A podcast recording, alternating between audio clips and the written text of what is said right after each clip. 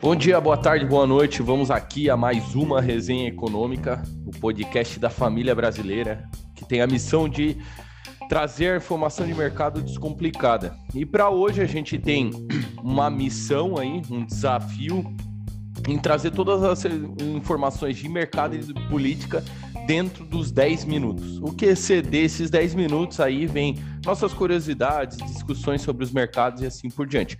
E para me ajudar nessa tarefa aqui, temos o Weber, nosso head de renda fixa da Siglo Investimentos e especialista em política. Como estão as coisas aí, Weber? Fala, Renato, boa tarde. Boa tarde a todos que estão ouvindo a gente aí. Semaninha boa, né? A gente continua num movimento favorável ao Brasil aí, então vamos comentar aí rapidinho, em 10 minutos, o que aconteceu essa semana. Show de bola! A gente está tentando compilar para trazer a informação mais rápido possível, assim, dentro desses 10 minutos, você fica sabendo tudo o que aconteceu na semana. Então vamos às informações de mercado, né? Começando pela segunda-feira, nosso saudoso boletim Focus aí, Tivemos uma revisão para cima da inflação, em 6,86 é o esperado a inflação para esse ano, né? Em 2022 e já em 2023 a gente fala de 3,8 o IPCA para 2023. O PIB se manteve instável para esse ano em 0,5, né? Da semana passada para essa. E para 2023, os especialistas que é, formam uma média de mercado, acreditam que teremos um PIB de 1,3, uma alta de 1,3 no PIB para 2023. O câmbio teve uma leve revisão, né? Os especialistas estão segurando bastante essa revisão, porém já esperam um câmbio para 2020, em 22, desculpa, a 5,25. Assim se acomodando em 2023 a 5,20. É, como tudo é, é, é, é, e o que pega economista no Brasil é câmbio, né? Não mudou isso daí. É, na terça-feira a gente teve dados do Caged, né? Que é a geração de emprego aí. Foram ótimos o, o, o, o número de emprego gerado. Né? Era esperado 210 mil empregos e vieram 328 mil empregos gerados. O anterior, né, foi 155 mil. Isso a gente está falando de empregos gerados em fevereiro. Na quarta-feira a gente teve o IGPM, né? Esse sim avançou um pouco a mais do que esperado, veio a 1,74 para o mês de fevereiro, onde era esperado 1,37. Assim como a gente falou na semana passada, o conflito no leste europeu tem impressionado a inflação, principalmente porque é uma região muito ligada a commodities, né?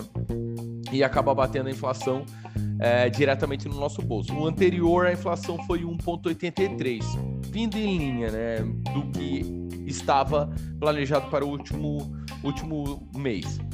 E na quinta-feira, ontem, né, a gente teve a inflação, é, os dados de desemprego no Brasil que se manteve em 11,2%, assim como na última leitura. Então nada mudou, a gente continua com desemprego em 11,2%. Né? E hoje, na sexta-feira, tivemos a produção industrial em 0,7% no mensal de fevereiro, o aguardado era 0,3%, o que surpreendeu o mercado aí. E a leitura anterior de janeiro, no caso, foi menos 2,4%, que normalmente em janeiro existe uma retração, principalmente é, levando em consideração que dezembro ali tem as vagas temporárias, a vaga do comércio, que o foco é o Natal e as festas, né? Então é normal vir negativo em fevereiro, em, em janeiro, desculpa, e fevereiro veio aí 0,7 acima do 0,3% esperado. No anual a gente tem uma queda de 4,3, onde era esperado uma queda de 5,2, então a gente está melhor, né? E o anterior à leitura foi menos 7,2. O que a gente vê uma, uma, uma, um aquecimento no setor industrial, o que deve refletir no PIB até o final do ano. Também tivemos a divulgação aí da, do, da balança comercial em 9,01 bilhões, né? Um, um, um, uma balança comercial positiva, o que deve ser um indicador que deve surpreender positivamente esse ano.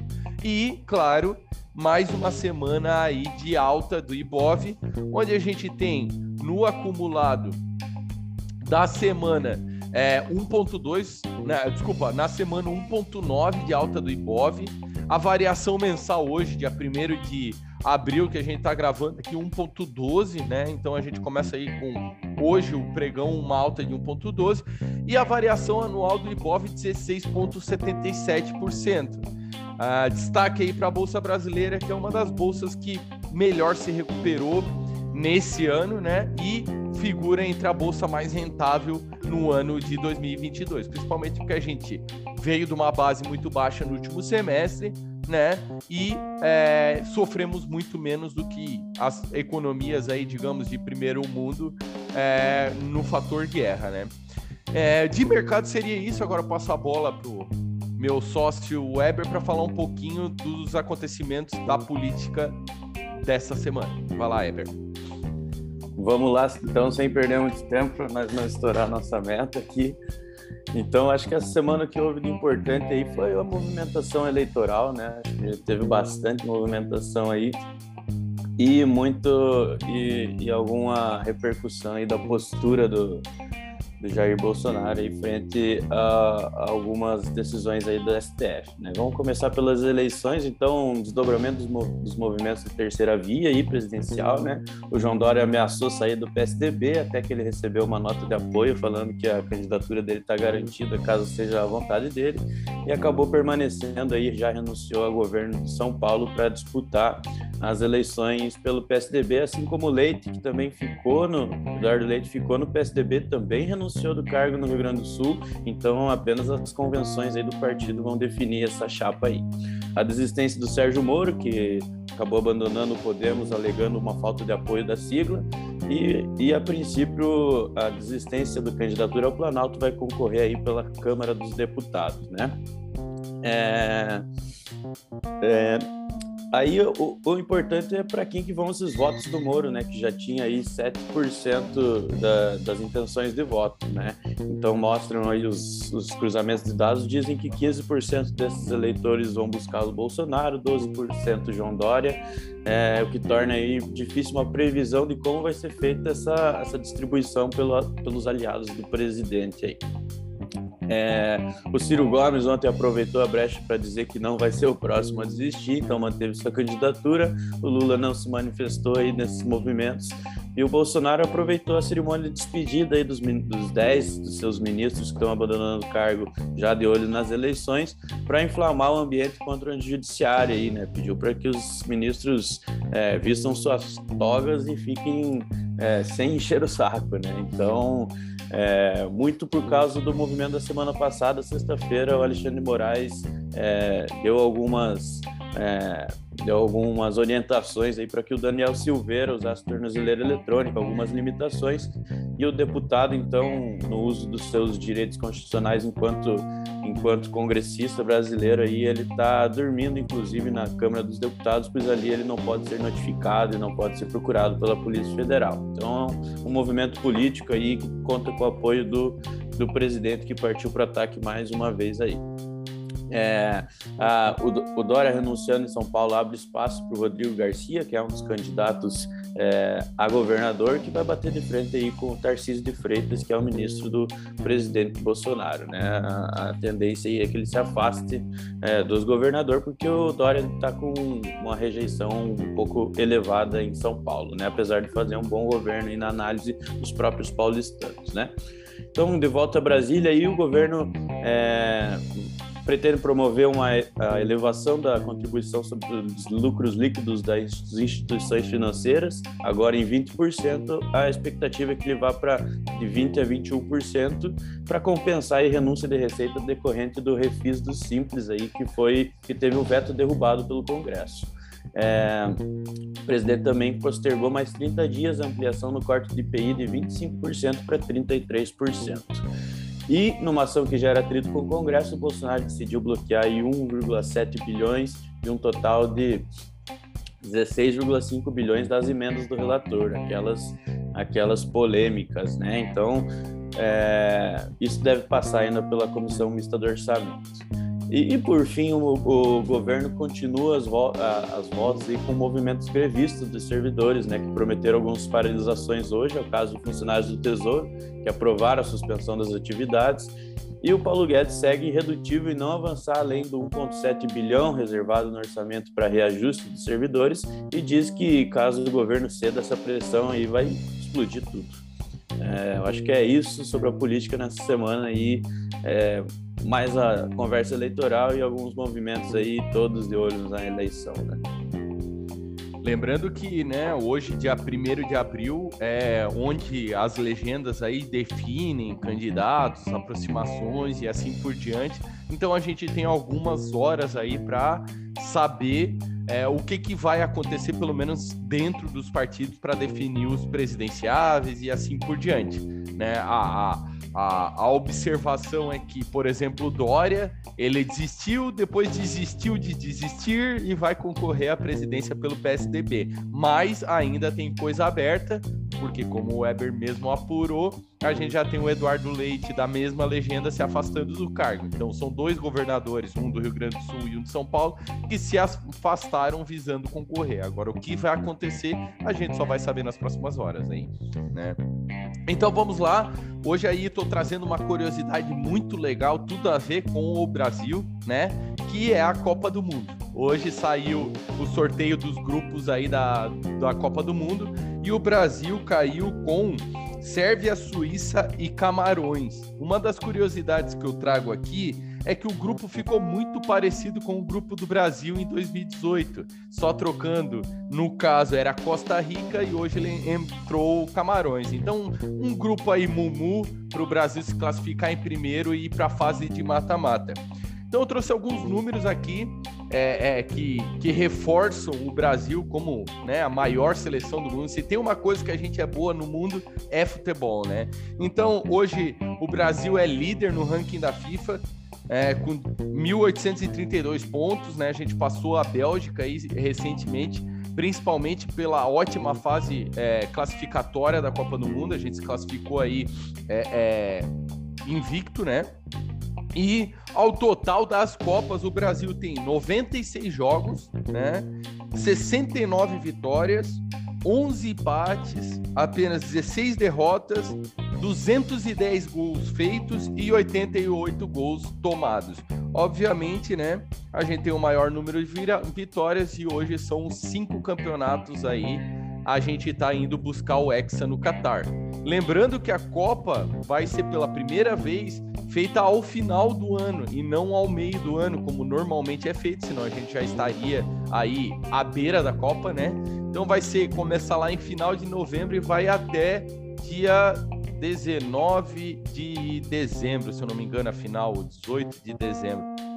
Enfim, é, podemos trazer essa informação depois. Então hoje, né, nossa curiosidade aí em cima da, é, da Copa do Mundo, algo que traz muita felicidade aos brasileiros. E a gente já vem antecipando aí que o ano acaba mais cedo esse ano por causa da Copa do Mundo, né, Everton? Com certeza, né? Acho que a partir de novembro ali vai ser difícil. É, como antigamente era o ano só começa depois do carnaval, né? Agora o ano vai terminar antes da Copa. Perfeito.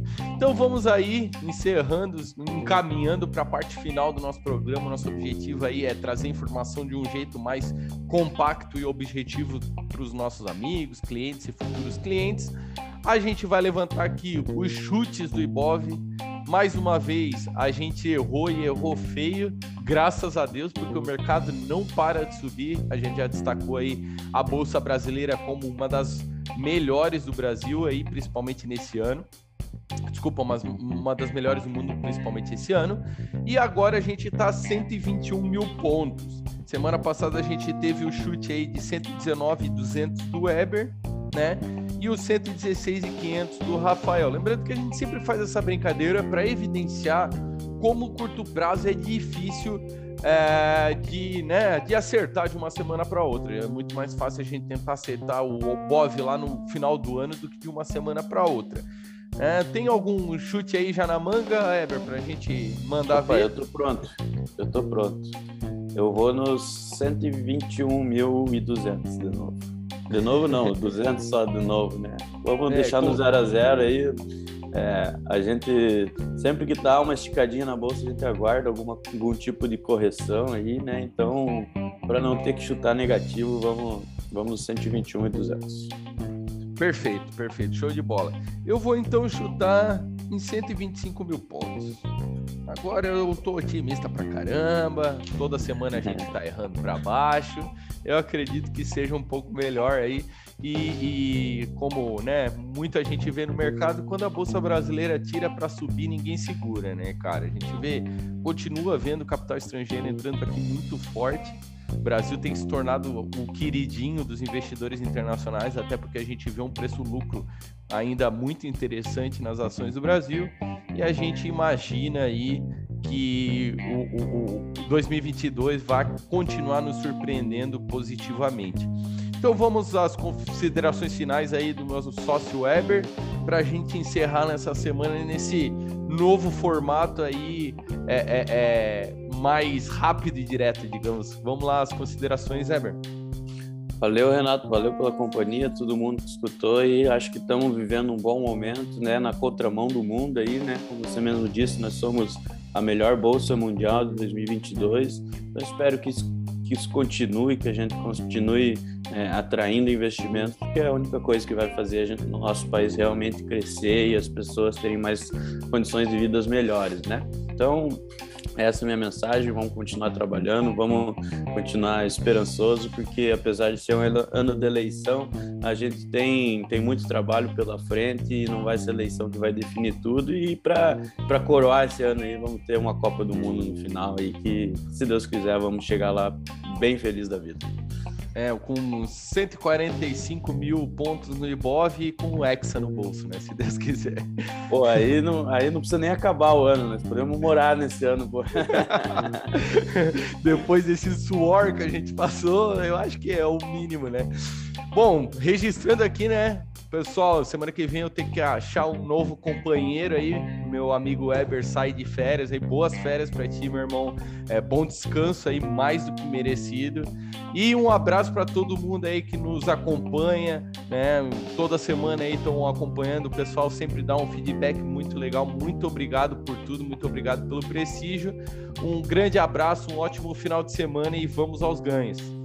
Valeu, valeu.